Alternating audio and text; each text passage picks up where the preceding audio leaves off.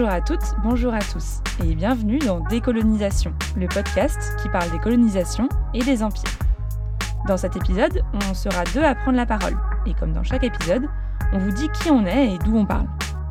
Moi, c'est Margot, je suis une femme non racisée, doctorante à l'Université Paris 8. Et moi, c'est Julie, je suis une femme non racisée, je suis maîtresse de conférence à l'université, ça veut dire que euh, j'ai un poste fixe.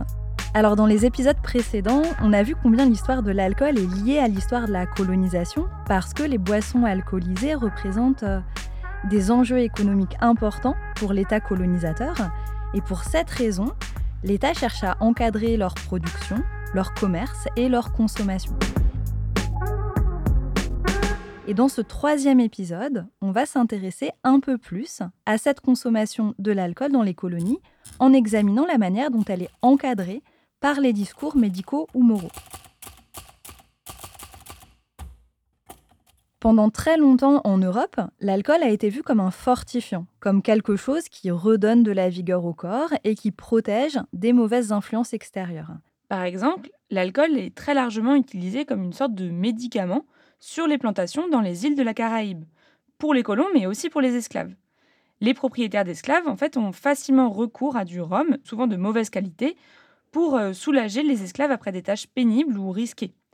L'historien Jean-Louis Donadieu a aussi bien montré que pour les propriétaires, cet usage du rhum comme un médicament, c'est très avantageux financièrement. En fait, c'était un remède qui était utilisé pour soigner les esclaves sans dépenser trop d'argent. On retrouve cette idée dans le récit d'un planteur de Saint-Domingue qui s'appelle Élie euh, Monroe et dans plusieurs archives qui sont citées par Donadieu. Rien de plus pernicieux à la santé que d'être imbibé par un grain de pluie. C'est pourquoi on ne doit pas refuser un coup d'eau de vie à un nègre à qui le froid a ôté la vigueur, et que cette boisson ranimera tout de suite. Ne lui en faites pas une habitude, vous ne risquerez rien. Il ne faut pas que la crainte de gâter un nègre nous empêche de le secourir dans ses besoins. Si c'est son penchant, nous devons savoir le redresser. Ce texte rend compte du point de vue déshumanisant et avilissant des colons sur les esclaves qu'ils exploitent.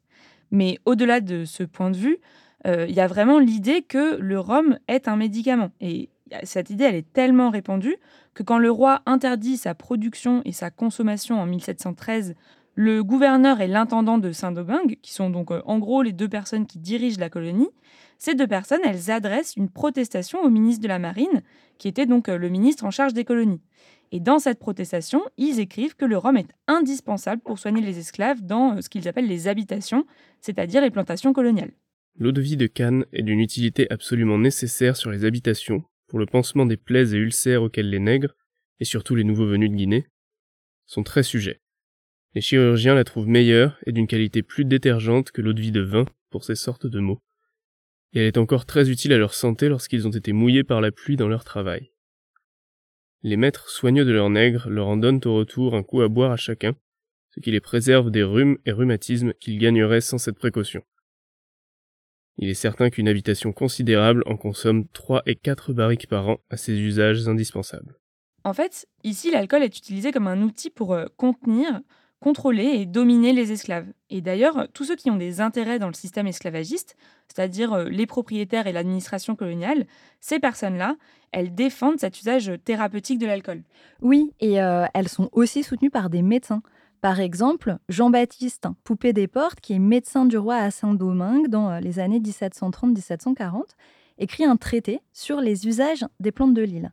Et voici ce qu'il dit à propos du rhum. On pourrait aussi lui attribuer une qualité antiscorbutique. Car peu de ceux qui en usent, et même qui en font excès par habitude, sont attaqués de ce vice. Ou du moins, ils paraissent avoir des symptômes moins considérables. Mais rien ne prouve davantage la qualité bienfaisante du tafia que le succès qu'il paraît avoir pour les plaies et les ulcères. Il racornit moins les fibres et dessèche moins les chairs. Il seconde par conséquent mieux dans l'intention de procurer une bonne suppuration. Ces qualités, si elles étaient bien connues, devraient le faire préférer partout. Donc si pour tous ces gens donner du rhum aux esclaves c'est un moyen de les faire tenir tranquilles, ils croient aussi dans l'efficacité du rhum comme remède. Et euh, ils l'utilisent pour désinfecter les plaies, mais aussi et surtout pour euh, soigner les rhumes, les coups de froid et l'exposition à l'humidité. Et d'ailleurs aujourd'hui encore, quand quelqu'un a la crève, on lui conseille de boire un grog, c'est-à-dire un mélange de rhum, d'eau chaude et de citron avec euh, du miel ou avec du sucre. Cet usage médical de l'alcool, c'est un des aspects qu'a étudié Nessim Znayen dans un livre tiré de sa thèse intitulé Les raisins de la domination, une histoire sociale de l'alcool en Tunisie à l'époque du protectorat 1881-1956. Et euh, il a accepté de venir nous en parler aujourd'hui. Salut Nessim, merci euh, d'être avec nous aujourd'hui au téléphone depuis l'Allemagne. Est-ce que tu peux te présenter rapidement et nous dire qui tu es et d'où tu parles? Eh bien, bonjour à toutes les deux. Euh, donc, je m'appelle Nessim Magen. Euh, là, actuellement, je suis en Allemagne. Je, suis euh, l'équivalent de maître de conférence à l'université de Marburg, qui est une université de l'ouest de l'Allemagne, près de Francfort. Et effectivement, bah, j'ai fait une thèse sur le vin et l'alcool dans la Tunisie coloniale, plutôt d'un point de vue de la consommation et puis bah, de la du contrôle, éventuellement de la répression de cette consommation. Et cette thèse-là, je l'ai soutenue en 2017 euh, à l'Université Paris 1. Merci euh, d'être avec nous euh, aujourd'hui. Alors du coup, est-ce que toi, dans ta thèse, tu as croisé cet usage médical de l'alcool? Et si oui, est-ce que tu peux nous en parler un petit peu plus? Est-ce que c'était juste dans les îles des Caraïbes ou alors est-ce que c'était une manière de se soigner qu'on retrouvait plus largement dans les sociétés du XVIIIe siècle et au-delà? Alors oui, effectivement, l'usage euh, médical thérapeutique de l'alcool, c'est quelque chose qui est assez connu. Hein, et alors euh, au XVIIIe siècle, mais même avant, hein, je disais que la moitié des recettes médicinales euh, au Moyen Âge euh, contiennent du vin, en vérité, parce que c'est donc un, un, produit qui est très utilisé, notamment par les moines médecins. Et par la suite, l'usage médical de l'alcool est redécouvert même avant le XVIIIe siècle, au XVIIe siècle, parce qu'il y a la découverte de la circulation sanguine euh, dans le premier tiers du XVIIe siècle. Et comme on découvre l'idée qu'il y a une circulation sanguine, on, on découvre aussi l'idée euh, qu'il y aurait des euh, substances qu'on pourrait bah, euh, éliminer, réguler, euh, et on pourrait donc purger le sang et on pourrait injecter également d'autres choses. Et on peut, on se dit à partir du XVIIe siècle aussi que c'est intéressant d'injecter de l'alcool pour bah, calmer, ressusciter, purifier éventuellement le sang. Et euh, bon, ensuite, par la suite, cette idée-là se développe au XVIIIe siècle, au XIXe siècle, notamment par euh, dans les milieux euh, religieux, et on le retrouve également bah, dans les colonies, notamment dans les armées, où euh, bah, on peut penser que euh, dans les armées euh, qui colonisent par exemple l'Algérie au XIXe siècle, il n'y a pas énormément de, de médicaments pour euh, se soigner et pour faire face à des nouvelles maladies qui apparaissent, bah, qui n'étaient pas très connues euh, dans la métropole. Et l'alcool est une boisson possible à utiliser parmi d'autres. Et donc l'un des exemples pour justement lié à l'époque coloniale de l'alcool qui est utilisé comme euh, un médicament, c'est l'amerticon. L'amerticon qui est une boisson euh, assez connue au XXe, XXIe siècle, euh, qui a de, qui donne par exemple le picon-pierre, qui est une boisson qui est inventée par un soldat qui sert dans les armées coloniales en Algérie dans les années 1830, qui s'appelle Gaëtan Picon, et qui prend de l'eau de vie pure et ajoute à cela quelques plantes pour fabriquer une boisson bah, qui permettrait de guérir les plaies et qui permettrait aussi de soigner un mal que l'on observe dans les soldats d'Algérie à cette époque-là, à cette époque-là, pardon, qui est la montée bah, de ce qu'on appellerait aujourd'hui des dépressions, mais qui a un mal lancinant euh, qu'on a du mal à cerner à l'époque. Et l'amerticon sert à la fois pour euh, soigner des blessures, pour revigorer euh, les corps des, gens en Algérie qui servent, mais aussi pour euh, essayer de lutter contre ces tendances dépressives que connaissent beaucoup de soldats algériens à l'époque, enfin en Algérie à l'époque.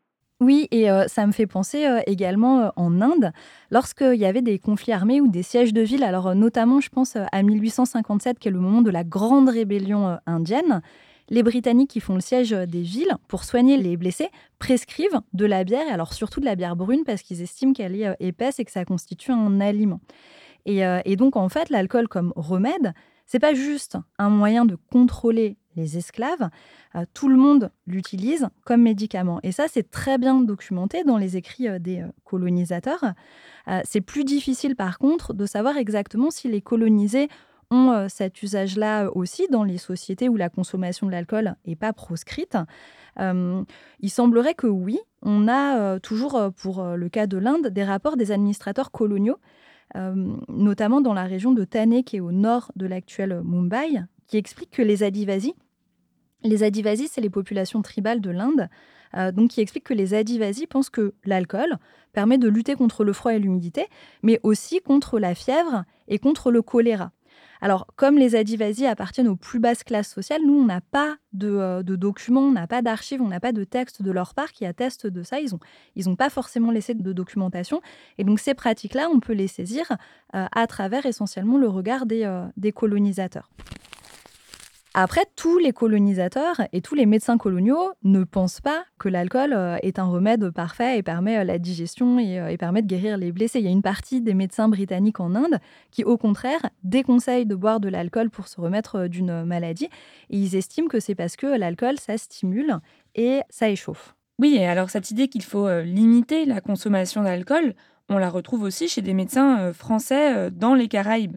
Si on reprend l'exemple des discours sur les esclaves dont on a parlé tout à l'heure, euh, il y a un médecin qui s'appelle Jean-Barthélemy d'Asile, qui est médecin du roi dans les années 1770 euh, et qui estime que la plupart des nègres, épuisés par leur travail et le libertinage, cherchant une réparation que leur nourriture ne peut leur fournir, se livrent ordinairement à cette boisson qui semble d'abord ranimer leur force, mais qui dans le fait, prise en trop grande quantité, contribue à les dissiper entièrement.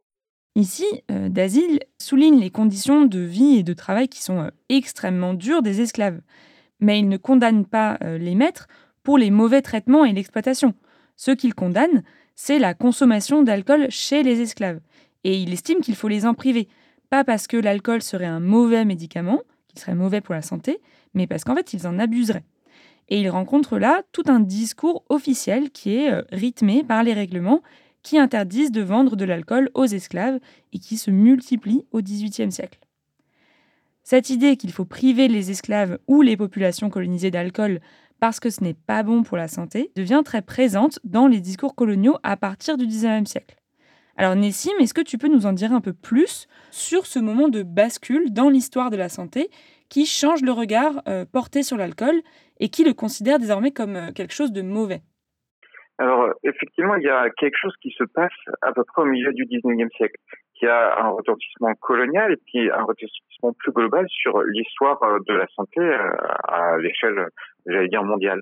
Euh, D'un point de vue colonial, il y a quand même, effectivement, quand même de plus en plus de discours de médecins disant, y compris pour les colons qu'il ne faut pas abuser d'alcool parce que euh, les, colonies sont dans des pays chauds et que euh, la chaleur et l'alcool font mauvais ménage et d'autant plus bah, que les hommes blancs ont euh, une certaine, un certain poids à respecter, une certaine euh, légitimité aussi et que ce serait donner une mauvaise image euh, face à la société colonisée d'avoir des euh, gens qui sont alcooliques. Et le mot alcoolique est un mot qui, pour le coup, émerge à partir de la deuxième moitié du 19e siècle.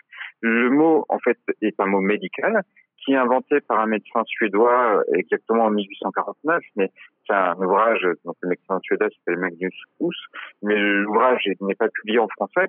Hum, le mot alcoolisme se répand dans l'empire colonial français et dans les milieux médicaux euh, français en métropole et dans les colonies, plutôt vers la fin du siècle, à partir des années 1870-1880. Il y a un, un, médecin célèbre qui s'appelle Valentin Magnan euh, qui publie un ouvrage sur l'alcoolisme et les formes du délire alcoolique qui lui est publié et qui est euh, largement commenté à partir de 1874. Donc il y a quelque chose qui se passe, qui se passe que ce soit pour les colonies, mais plus généralement dans l'histoire euh, de, de des, rapports des sociétés humaines, en tout cas occidentales, euh, à l'alcool autour de 1850 et plus euh, spécifiquement pour la France plutôt autour des années 1870.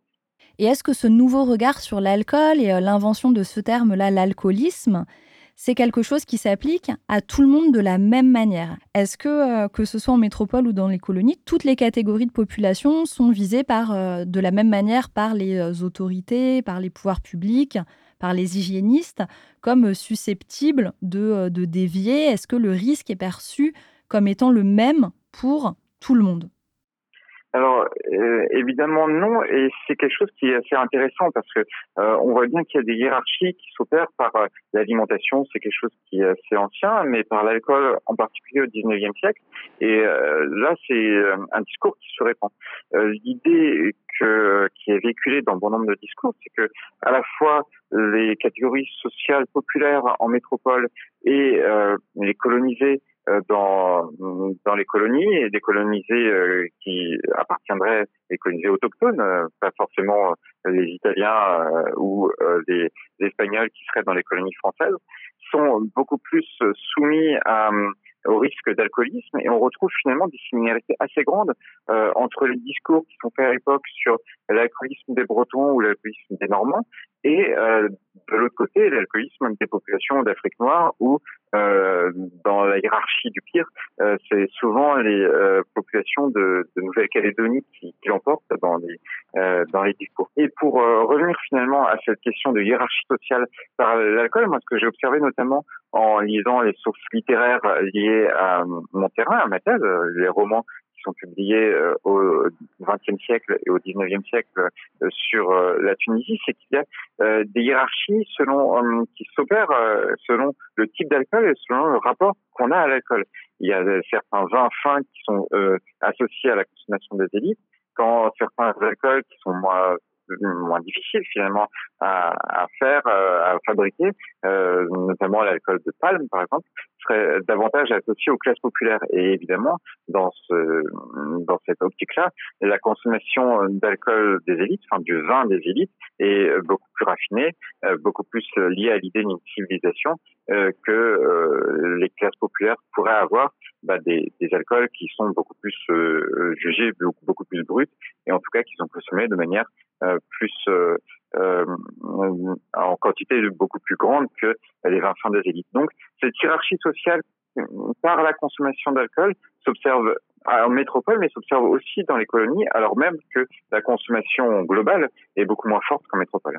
Et en plus, il y a l'idée que les élites, elles peuvent boire leur vin fin et que euh, ça témoigne de leur euh, prestige social et que c'est cool, tandis que euh, les pauvres, les classes populaires, boiraient trop, boiraient mal et qu'il faudrait limiter leur comportement.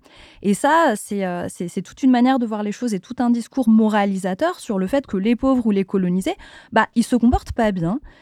et qui, sont, qui doivent mieux se comporter, mais qui ne sont pas capables de le faire tout seuls, et que ce sont les élites ou les États qui doivent se charger de faire passer des mesures ou des lois qui les protègent d'eux-mêmes, en gros, qui les protègent de leur consommation excessive d'alcool.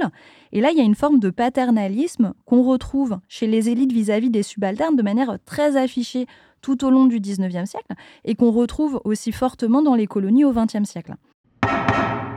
Par exemple, au début des années 1940, un administrateur colonial français qui est en poste à Douala, au Cameroun, estime que les Africains n'ont pas la force morale de consommer de l'alcool de manière civilisée et que euh, sans euh, le contrôle des Français, les Africains s'enivreraient jusqu'à la mort. Il écrit à son administration que la consommation d'alcool par les Camerounais est un vice national qui a conduit à la ruine de la famille, de la société et de l'économie indigène. Vous voulez résoudre le problème que nous pose Douala? Laissez l'alcool couler à flot pendant quelques années, et toute la race disparaîtra définitivement.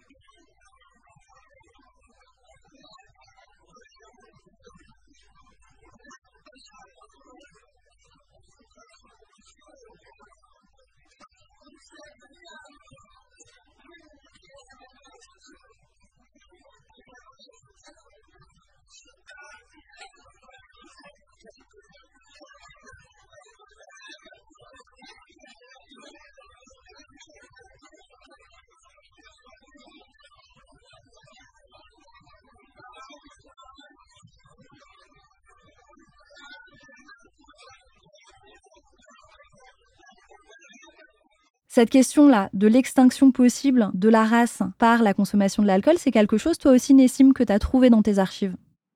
Euh, Oui, effectivement.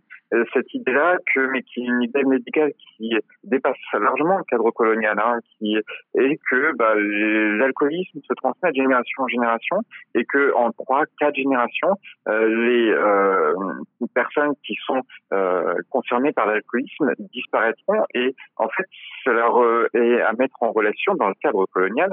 c'est un discours voilà qu'on connaît pour les Bretons, les, les Normands, mais dans le cadre colonial, c'est à mettre en relation avec la justification même de la colonisation.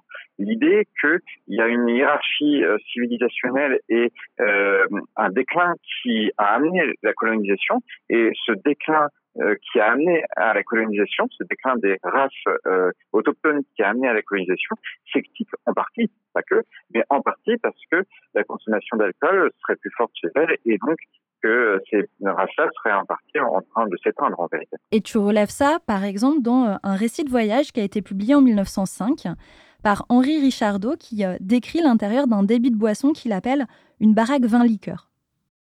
Dans un coin, un groupe de nègres et d'arabes boivent de l'absinthe. Ce sont des travailleurs des mines. L'un a le torse nu, les autres sont non vêtus, mais couverts de guenilles. Ils ne disent rien, ils boivent, ils fument et je me rappelle le mot d'un de ces colons féroces qui rêvent la destruction de la race indigène. Ce serait l'affaire de quelques milliers de litres d'absinthe. Oui, donc en fait, là, ce qu'on voit bien avec la description euh, de Henri Richardot, c'est que euh, le paternalisme qui existe en métropole, hein, il se double en situation coloniale de racisme. Et du coup, ça pose la question des spécificités coloniales du discours euh, moralisateur et des politiques de prohibition de l'alcool. Et donc toi, Nessim, sur ton terrain précisément, comment tu identifies cette dimension euh, raciste, cette distinction entre euh, les catégories de population dans ton travail? L'un des aspects qui, moi, m'est apparu le plus frappant, c'est dans le fonctionnement même des euh, organes répressifs. en l'occurrence, la police, la justice et les hôpitaux, puisque les hôpitaux psychiatriques notamment, mais les hôpitaux plus généralement accueillent bah, des personnes que l'on qualifie alors euh, d'alcooliques ou euh, de, de personnes sous éventuellement. les mots sont différents, mais ce que j'ai pu dans tous les cas observer, c'est que euh, les personnes qui étaient arrêtées par la police, en tout cas dans les archives qui sont à ma disposition, étaient beaucoup plus souvent bah, des euh, personnes plutôt jeunes, plutôt des hommes, plutôt des Tunisiens musulmans, et qu'il y avait finalement très très peu de cas euh, de Français, de colons euh, et de femmes également qui étaient arrêtés par euh, cette même police. En revanche, si on regarde les, euh, archives des hôpitaux psychiatriques, notamment les registres des hôpitaux psychiatriques, alors l'hôpital de, Tunis ouvre en 1931, à partir de 1931, ce que l'on observe, c'est que les catégories sociales qui sont admises pour alcoolisme dans l'hôpital ne sont pas du tout les mêmes. C'est euh, plutôt bah, des Français, euh, un peu plus des classes moyennes, supérieures, des commerçants, éventuellement des fonctionnaires, et la proportion de femmes est beaucoup plus grande que celles qui étaient arrêtées dans la rue ou celles qui étaient arrêtées dans la rue étaient quasiment exclusivement, exclusivement des prostituées. Donc, euh, ce, ce qui m'a frappé dans euh, l'aspect raciste finalement de la gestion de l'école en situation coloniale et pour la Tunisie, c'est que à chaque catégorie sociale, euh, de genre, mais surtout, euh, il me semble quand même, euh, catégorie de race, correspondent à un organe qui euh, est différent et les hôpitaux psychiatriques traitent euh, sans doute de manière différente, peut-être de, de meilleure manière les, que la police des personnes qui sont arrêtées pour ivrognerie, pour alcool, en tout cas, les cache vis-à-vis de la société. Et c'est ça l'objectif même de l'hôpital psychiatrique de Tunis, qui est de cacher aux yeux de la société tunisienne les colons qui seraient eux-mêmes alcooliques. Oui, et du coup, ça, ce que tu constates, on le retrouve euh, dans la réglementation parce qu'il y a des interdictions qui visent donc ce que l'administration appelle euh, les indigènes musulmans, ce qui euh, suppose en fait qu'il faut établir des catégories et distinguer les populations officiellement par la loi en leur attribuant par la suite des caractéristiques culturelles ou morales. Donc là, on retombe vraiment dans le système colonial oui, et ce qui me paraît euh, vraiment intéressant dans le cas de la réglementation, euh, alors c'est une réglementation qui a lieu au, en 1913 et surtout en 1914, un peu partout, d'ailleurs pas seulement en Tunisie, mais un peu partout dans le monde colonial, qui consiste à interdire non pas aux musulmans, tunisiens musulmans de consommer de l'alcool, ce qui est une première bah, tentative de définition des races et notamment de distinguer les Tunisiens musulmans des Tunisiens juifs. Mais euh, c'est un peu plus subtil que ça. C'est on interdit de servir de l'alcool euh, aux Tunisiens musulmans. C'est-à-dire qu'on a qu'on donne une responsabilité euh, aux colons, une responsabilité morale qui est bah, d'essayer d'empêcher euh, cet alcoolisme, euh, toujours dans l'idée que les populations autochtones ne savent pas se réguler elles-mêmes. On interdit aux Européens de servir de l'alcool aux musulmans, comme d'ailleurs on leur interdit à la même époque de rentrer dans les mosquées. tout ça, c'est à mettre dans la même optique qui est de séparer l'histoire coloniale, de définir ce que c'est un musulman, ce que les musulmans pourraient trouver sensible et euh, pourraient euh, trouver important de faire, notamment euh, le fait de ne pas consommer l'alcool ou notamment le fait que les Européens ne rentrent pas dans les mosquées. Et puis, euh, juste peut-être pour rebondir là-dessus, la réglementation interdit donc de, de, de, donner de l'alcool aux Tunisiens musulmans et interdit certaines boissons. Et là, c'est intéressant parce que l'absinthe est interdit dans à peu près toutes les colonies avant d'être interdit en France métropolitaine. Alors, la, euh, le lien entre euh, l'interdiction dans les colonies et la France métropolitaine n'est pas facile à savoir, mais la plupart des officiers qui évoluent euh, en France métropolitaine pendant la Première Guerre mondiale et qui interdisent la consommation d'absinthe, c'est en 1915, ont évolué auparavant, je pense à Gallieni par exemple, dans les colonies et ont interdit l'absinthe à ce moment-là. Donc, pour la consommation d'alcool et pour la définition des races, euh, des catégories sociales selon la consommation d'alcool. Les colonies peuvent être aussi des laboratoires pour des politiques qui sont ensuite élaborées en métropole. Donc là, avec ce que tu nous dis, Nessim, en fait, tout ce qu'on voit, c'est que euh, ce discours euh, moralisateur vis-à-vis de l'alcool et de la consommation de l'alcool, en fait, c'est un outil du pouvoir colonial sur les groupes subalternes. Et donc ça, on le voit dans plein d'archives. On a parlé des récits de voyageurs, mais on le retrouve aussi dans les rapports des administrateurs coloniaux. Mais est-ce que on peut repérer des gens ou des groupes qui sont particulièrement actifs dans cette entreprise de légitimation des interdictions Est-ce qu'il y a des groupes voilà, qui sont particulièrement engagés dans l'entreprise de la ségrégation des colonisés, qui produisent ce discours sur euh, ces colonisés qui euh, ne sont pas assez euh, éduqués, civilisés pour pouvoir consommer de l'alcool et qui en fait ne savent pas se gérer eux-mêmes? Oui, alors bah, en tout cas, dans mon terrain, moi, ce que j'observe, c'est qu'il y a quand même des lobbies anti-alcool qui se détachent hum, des autorités, en tout cas qui ne sont pas directement liés aux autorités qui fixent les réglementations et qui sont euh, très euh, qui sont très favorables à ces interdictions-là. D'ailleurs, des lobbies anti-alcool qui sont aussi bien tunisiens que français, parce qu'il y a pour ça une convergence d'intérêts de certaines élites dans le contrôle aussi de la population et éventuellement d'ailleurs dans la séparation des sphères coloniales, des, une convergence de certaines élites, alors médicales, économiques, on va y revenir, euh, entre bah, des Français et des Tunisiens ou des euh, euh, populations maghrébines dans l'ensemble du Maghreb pour interdire l'alcool. Ouais, on a découvert ça dans ton livre Nessim, le rôle des associations anti-alcooliques. Alors est-ce que tu pourrais nous en parler un petit peu?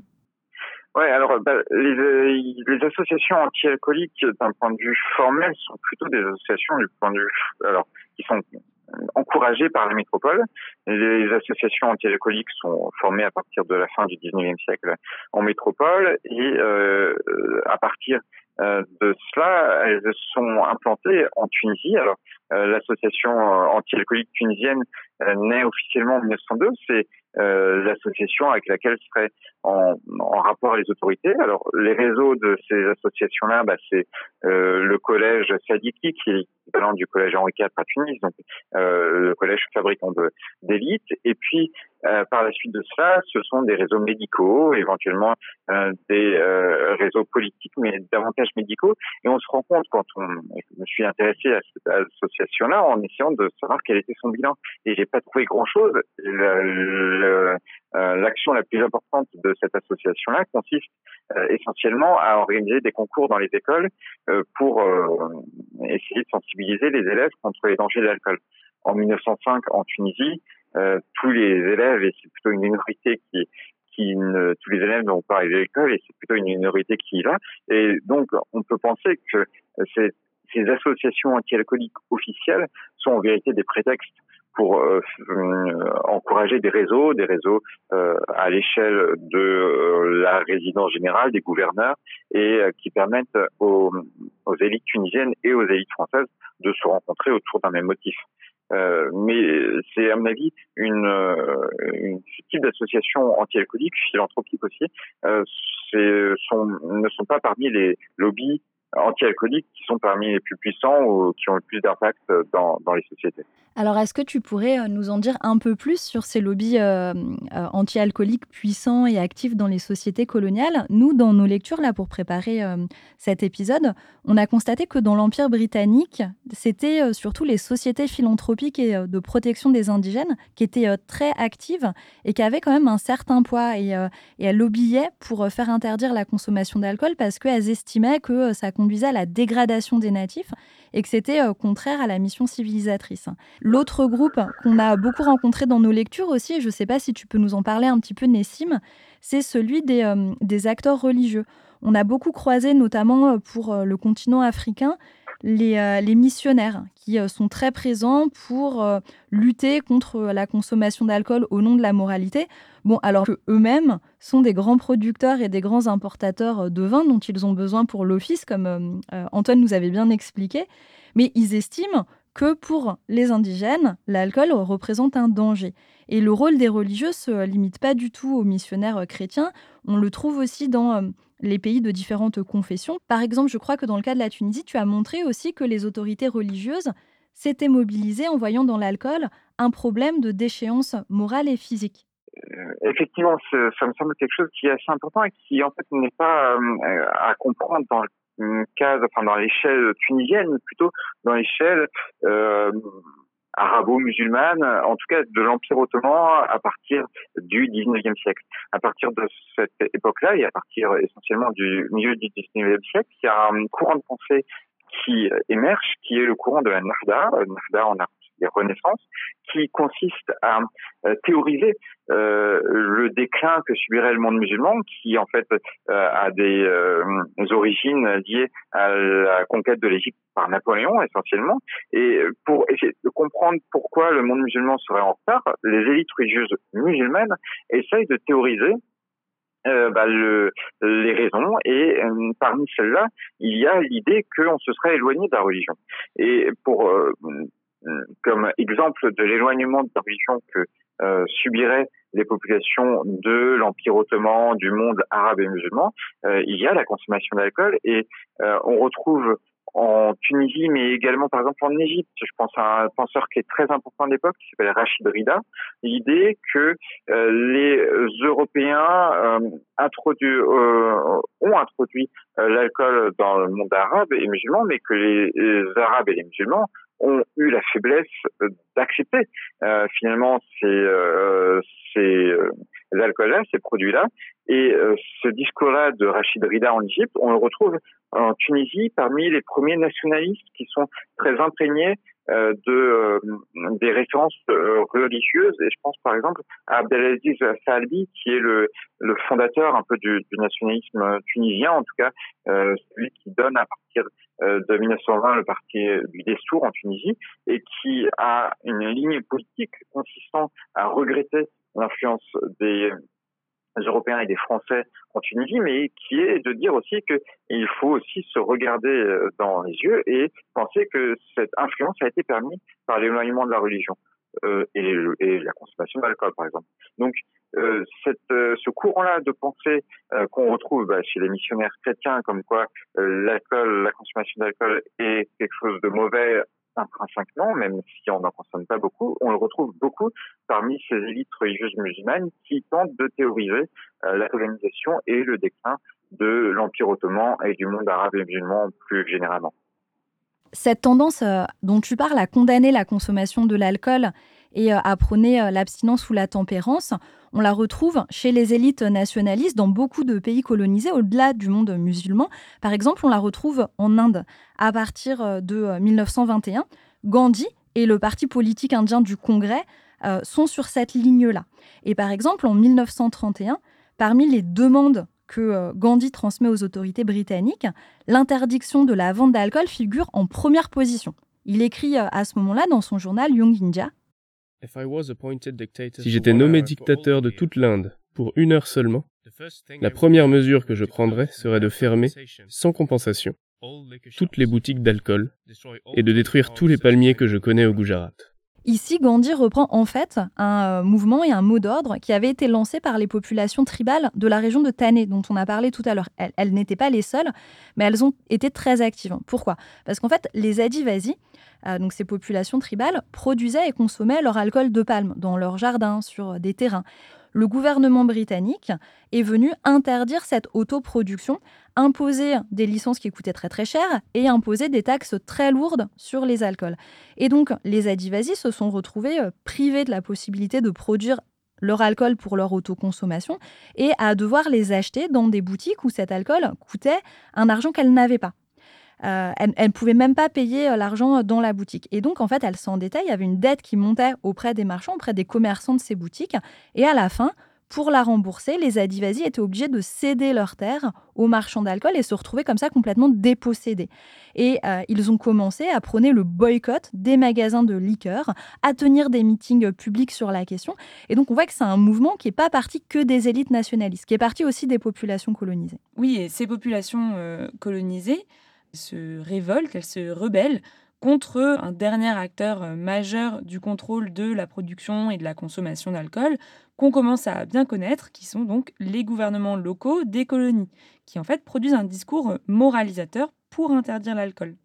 C'est le cas euh, de la France au Cameroun, par exemple. Donc en fait, quand l'Allemagne euh, est privée de ses colonies après la Première Guerre mondiale et que la France reçoit de la Société des Nations un mandat pour administrer le Cameroun, ce mandat précise dans le texte hein, que la France doit euh, strictement contrôler la vente d'alcool aux Africains. Du coup, le gouvernement colonial développe tout un discours qui va dans ce sens, comme on le voit bien dans un rapport que euh, l'administration coloniale française au Cameroun remet en 1924 à la Société des Nations, et dans lequel on peut lire que il serait désirable que les indigènes du Cameroun remplacent le plaisir que leur procure la consommation d'alcool par des plaisirs plus dignes. Mais en fait, ce discours qui légitime le contrôle de la vente d'alcool aux colonisés, il protège surtout les intérêts coloniaux. On a déjà parlé des intérêts euh, économiques avec les taxes et la vente des licences, et on voit dans les archives et dans les travaux des historiennes et des historiens que le discours de la morale est complètement euh, plaqué, il s'articule complètement avec la défense des intérêts financiers coloniaux. Donc, par exemple, au Nigeria, euh, dans les années 1930, euh, les colonisateurs commencent à insister sur le fait que l'alcool euh, distillé illégalement est un véritable fléau pour la santé publique, parce que, en fait, c'est aussi un moment où la production illicite locale dans les villes et les villages explose complètement, et que ça prive la fiscalité coloniale de rentrées d'argent qui sont absolument colossales. Oui, et une autre facette de ces enjeux euh, économiques du contrôle de, la vente de l'alcool, c'est la volonté de mise au travail des colonisés. Euh, euh, c'est la volonté de maintenir leur capacité de travail sans dévier en passant du temps au café ou sans être ivre. Et ça, on le voit à nouveau dans ces lois qui sont mises en place par la France au Cameroun pour interdire la vente d'alcool aux Africains. Le but, c'est de maintenir la force de travail, de maintenir les populations à leur poste. Et la législation est doublée de directives qui sont données aux employeurs européens de payer leurs employés africains en nourriture plutôt qu'en alcool quand ils ne sont pas payés en argent.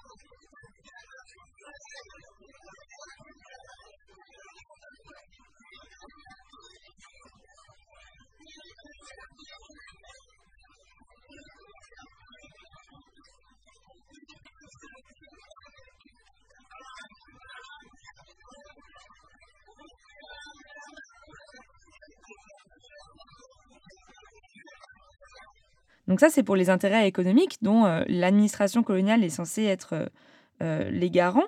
À travers la question du contrôle de l'alcool, il y a aussi la question du maintien de la domination coloniale elle-même.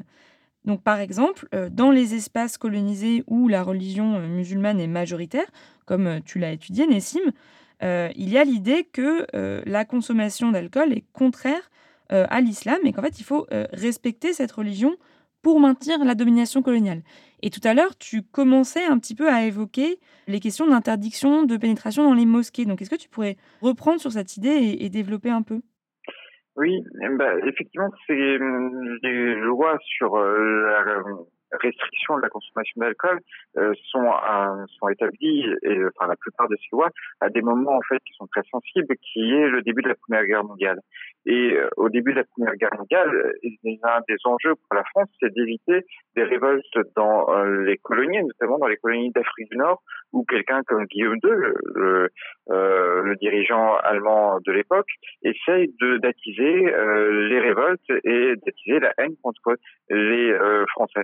Et de ce point de vue-là, l'un des enjeux pour la France, c'est de montrer une sorte de respect de la religion musulmane. Et c'est à ce moment-là, par exemple, que on décide que les Tunisiens musulmans qui seraient euh, qui seraient tués euh, au front euh, doivent être enterrés selon des rites musulmans. On interdit donc aux Européens dans, les mosquées, on interdit également dans des donc de vendre de la consommation d'alcool. Et ce qui est intéressant, c'est que l'interdiction de vente de la consommation d'alcool pour les musulmans est dans le même paragraphe que lorsqu'on dit qu'il faut éviter des mauvais traitements sur les animaux. et d'ailleurs, c'est les mêmes peines. Donc on voit bien qu'il y a l'idée aussi d'un paternalisme ou d'une comparaison, enfin d'une, en tout cas d'une concomitance entre les peines contre les animaux et les peines contre les colonisés. et tout cela est à mettre du coup en relation avec l'idée d'éviter des révoltes et euh, de définir euh, ce qu'est l'islam, d'accord, mais surtout d'essayer de protéger euh, au maximum des éventuelles élites religieuses. Et c'est à ce moment-là qu'on essaie aussi d'approuver les, les lois, alors pas seulement de consommation d'alcool, hein, mais les lois plus généralement qui imposent quelque chose aux colonisés par les approbations d'imams. Il y a une célèbre fatwa en Tunisie en 1915 interdisant, enfin autorisant, pardon, les, les musulmans à porter un casque au front euh, sur le front de la Première Guerre qui est évidemment en fait une demande des autorités françaises euh, de légitimer une euh, loi politique par euh, une fatwa religieuse et on voit bien que c'est à ce moment-là que le rôle des élites religieuses est très important pour maintenir la cohésion coloniale en Tunisie en particulier. Donc en fait, en gros, les, le, le, gouvernement colonial, dans ce que tu nous dis, essaye de se concilier les élites religieuses en interdisant la consommation d'alcool pour qu'elle euh, le soutienne dans son effort de guerre Oui, parce que bah, on est dans une situation de faiblesse. Euh, de faiblesse totale de la métropole. Euh, la métropole ne connaît pas le terrain. Euh, ils, se, euh, ils doivent se référer à des élites tunisiennes qui collaborent plus ou moins ouvertement avec elles. Et pour contenter ces élites tunisiennes, eh ben, il faut bien leur donner des gages. Et l'un de ces gages-là, c'est euh, les lois sur la consommation d'alcool. Et du coup, Nessim, toujours sur cette question de euh, volonté de maintien de la domination coloniale et de l'ordre colonial de manière euh, très large, il y a un autre enjeu qui apparaît après justement la Première Guerre mondiale dans le contrôle de la consommation de l'alcool, là plutôt dans le, le, domaine, dans le secteur et dans la géographie, j'ai envie de dire, des débits de boissons. Ça, c'est quelque chose qui est très intéressant dans, dans, ton livre. Tu montres que, surtout en fait, après la fin de la Seconde Guerre mondiale, il y a de nouveaux lieux qui apparaissent dans les villes, ou en tout cas qui se multiplient, ce sont les cafés, les débits de boissons, qui sont fréquentés par euh, les colonisés, et que en fait, ces lieux deviennent des lieux de subversion politique et de rendez-vous des nationalistes, et que euh, du coup, ils sont vraiment pointés du doigt par les administrations coloniales. Est-ce que tu peux nous en parler un petit peu? Oui, en fait, euh, les, problèmes sont multiples en vérité pour l'administration coloniale. Il y a les nationalistes tunisiens qui se réunissent dans des cafés. Euh, c'est souvent des nationalistes qui sont liés à des réseaux communistes.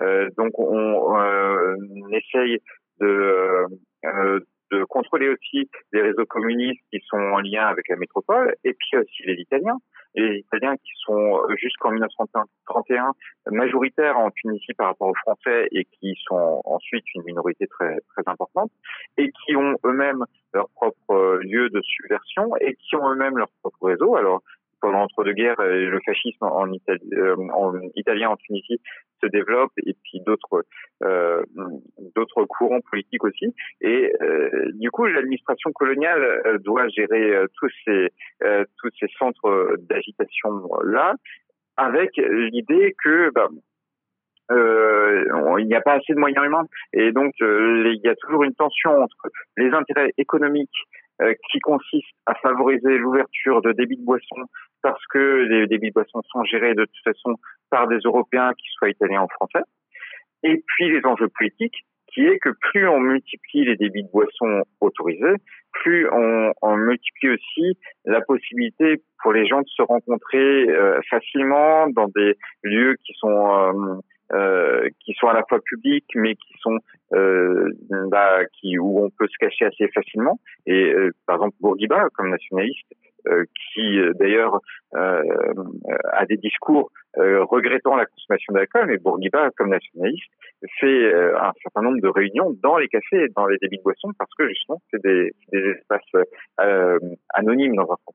Donc c'est assez intéressant qu'on voit à ce moment-là le maintien de l'ordre colonial qui est toujours, mais comme vous l'aviez dit toutes les deux il y a un instant, en tension avec des enjeux économiques interdire, d'accord, mais si on interdit trop, bah, on va aussi euh, se priver d'une euh, population euh, coloniale de, colons qui s'est installée et qui, eux, sont quand même censés être les premiers soutiens aux autorités politiques. Et alors, du coup, est-ce que tu aurais un, un, exemple particulier qui permet de rendre compte comme ça de, de cette complexité de, des enjeux qui entourent l'alcool? Bah, moi, l'exemple que, que j'ai souvent en tête, c'est euh, un exemple que j'ai vu dans les archives judiciaires euh, qui se passe à Sfax, euh, donc la deuxième ville du pays, en 1951. Et il y a une patrouille de police sur la plage, la plage de la Sheba, et cette patrouille-là, elle voit des Tunisiens musulmans en train de boire du vin et d'échanger des bouteilles de vin. les gendarmes essaient de poursuivre les Tunisiens musulmans. Ils arrivent à en attraper un qui confesse où est-ce qu'il l'a acheté. il l'a acheté auprès d'un Français qui s'appelle Calix Tabattu et qui est un fonctionnaire à la retraite. Et ce fonctionnaire à la retraite, il a ses propres réseaux d'approvisionnement de vin et il s'aide de son domestique pour pouvoir communiquer avec les Tunisiens musulmans pour euh, euh, leur vendre euh, bah, de manière évidemment non légale du vin, parce que déjà c'est interdit, et d'autre part il n'a pas de débit de boisson où il pourrait vendre à des Européens du vin. Et ce qui est intéressant, c'est que donc Félix Tabattu est arrêté, il dit que tout est de la faute de son domestique, mais la police finalement, ce qui est intéressant ici, c'est qu'elle a agi en contrepartie, enfin en euh, dans un deuxième temps, c'est-à-dire que euh, il n'y a jamais eu d'enquête concernant des pays qui dans un premier temps. C'est euh, la situation de flagrant délit qui amène les gendarmes à s'interroger tout de même sur les approvisionnements qui existent depuis longtemps parce que Khalid Sabattu est quand même euh, quelqu'un qui qui a un gros réseau et, et qui affronte du coup euh, la législation coloniale et par ailleurs on voit bien qu'il y a une certaine euh, bah, collaboration, une certaine proximité euh, entre euh, les colons européens qui veulent gagner un peu d'argent et les colonisés qui veulent bah, acheter du vin contre l'administration coloniale française. Une proximité, une solidarité qui évidemment euh, prend fin lorsque bah, les gens sont arrêtés par la police, où là on, retrouve les euh, sphères coloniales et la personne qui finalement est euh, la moins inquiétée, c'est pourtant euh, celle qui est légalement euh, qui, la seule personne qui en tort, c'est-à-dire le colon qui a abattu. On va conclure cet épisode sur, sur cette anecdote qui vraiment voilà, permet de bien montrer que quand même à la moitié du XXe siècle, l'alcool est vraiment considéré comme un, comme un mal social qui doit être combattu, en tout cas considéré comme tel par les autorités coloniales, alors que 150 ans auparavant, vraiment, euh, c'était euh, largement considéré comme un remède. Mais en fait, euh, ce qu'on voulait montrer dans cet épisode, c'est que, que l'alcool soit considéré comme un médicament et utilisé comme tel, ou qu'il soit envisagé comme un poison, sa consommation par les colonisés, elle est toujours étroitement contrôlée. c'est toujours un outil de la domination coloniale. C'est-à-dire que soit il est administré aux esclaves pour les maintenir en forme et assurer leur force de travail, soit il est vu comme une déviance, euh, un problème moral répréhensible contre lequel se mobilise toute une série d'acteurs euh, religieux, politiques, euh, culturels, etc. Dans ce contexte, les discours ou la littérature ou les poèmes qui sont produits par les colonisés et qui font l'apologie de l'alcool se veulent en fait être des gestes politiques. Et on avait déjà vu ça un petit peu dans l'épisode précédent, mais toi, Nessine, dans ta thèse, tu as euh, notamment étudié euh, en particulier un groupe de poètes tunisiens euh, qui composent des odes à l'alcool. Et voilà, on se demandait si tu voulais bien conclure l'épisode en nous parlant d'eux. Oui, alors c'est l'idée que des poètes musulmans font des odes à l'alcool est assez ancienne. On connaît tous Abou Nouas au Moyen Âge, mais à l'époque contemporaine, il y a un groupe de poètes tunisiens qui est assez connu à l'époque, qui est un groupe qui s'appelle Taht Sour, ça veut dire sous les remparts, sous les remparts de la Médina Tunis. Et donc ces gens-là se retrouvent sous les remparts de la Médina Tunis, dans une marginalité qui est à la fois réelle et qui est à la fois mise en scène. Et le, principal, euh, en tout cas le plus connu de ses membres s'appelle Aboukassem Chebi et il est très connu. Il est sur des billets de banque en Tunisie et euh, il meurt jeune. C'est un peu le Rimbaud tunisien et il fait des, des poèmes euh, sur, sur les, la consommation d'alcool et l'un de ceux qui est le plus connu s'appelle Mes chansons ivres qui est un poème qu'il dit, je crois, dans les années 1920 et euh, où il euh, raconte son lien particulier euh, à l'alcool. Il dit qu'il y a-t-il de commun entre nous et les coupes de vin que nous quêtions ainsi, auprès d'elle l'étourdissement, alors que la passion d'amour est magie et magie d'ardente ivresse. Et c'est pour moi assez intéressant tout de même parce que on voit bien que la, toute la complexité, encore une fois, des sociétés coloniales et de ce rapport à l'alcool qui peut être soit mise en scène pour séparer les sphères coloniales, soit réappropriées euh, par euh, les Tunisiens musulmans, sachant qu'il y avait évidemment une consommation d'alcool avant l'arrivée des Français, mais qui est repris dans euh, ici une mise en scène de la marginalité par des poètes et par une certaine élite culturelle et intellectuelle tunisienne. Merci beaucoup Nessim d'être venu nous parler aujourd'hui, c'était super intéressant. Merci Nessim. Bah, merci à vous, euh, merci à vous pour tout votre travail. C'était euh, un vrai plaisir de vous avoir. Ce podcast est le fruit d'un travail collectif qui repose sur toutes les recherches menées par les historiennes et les historiens spécialistes des alcools et dont vous trouverez les références sur la page de l'épisode. Pour les sons et l'enregistrement du podcast, merci à Jivago, Quentin et à Olivier, Vincent, Marie et à l'IDHES. Pour le montage et le mixage, Merci à notre fantastique monteuse, Manon Vaux. Manon travaille aujourd'hui bénévolement. Pour la soutenir et soutenir Décolonisation, que vous êtes de plus en plus nombreuses et nombreux à écouter, vous pouvez faire un don au groupe de recherche sur les ordres coloniaux sur Helloasso. Vous trouverez un lien à cet effet sur la page de l'épisode. N'hésitez pas à le faire tourner. Merci et bonne écoute. Spectre.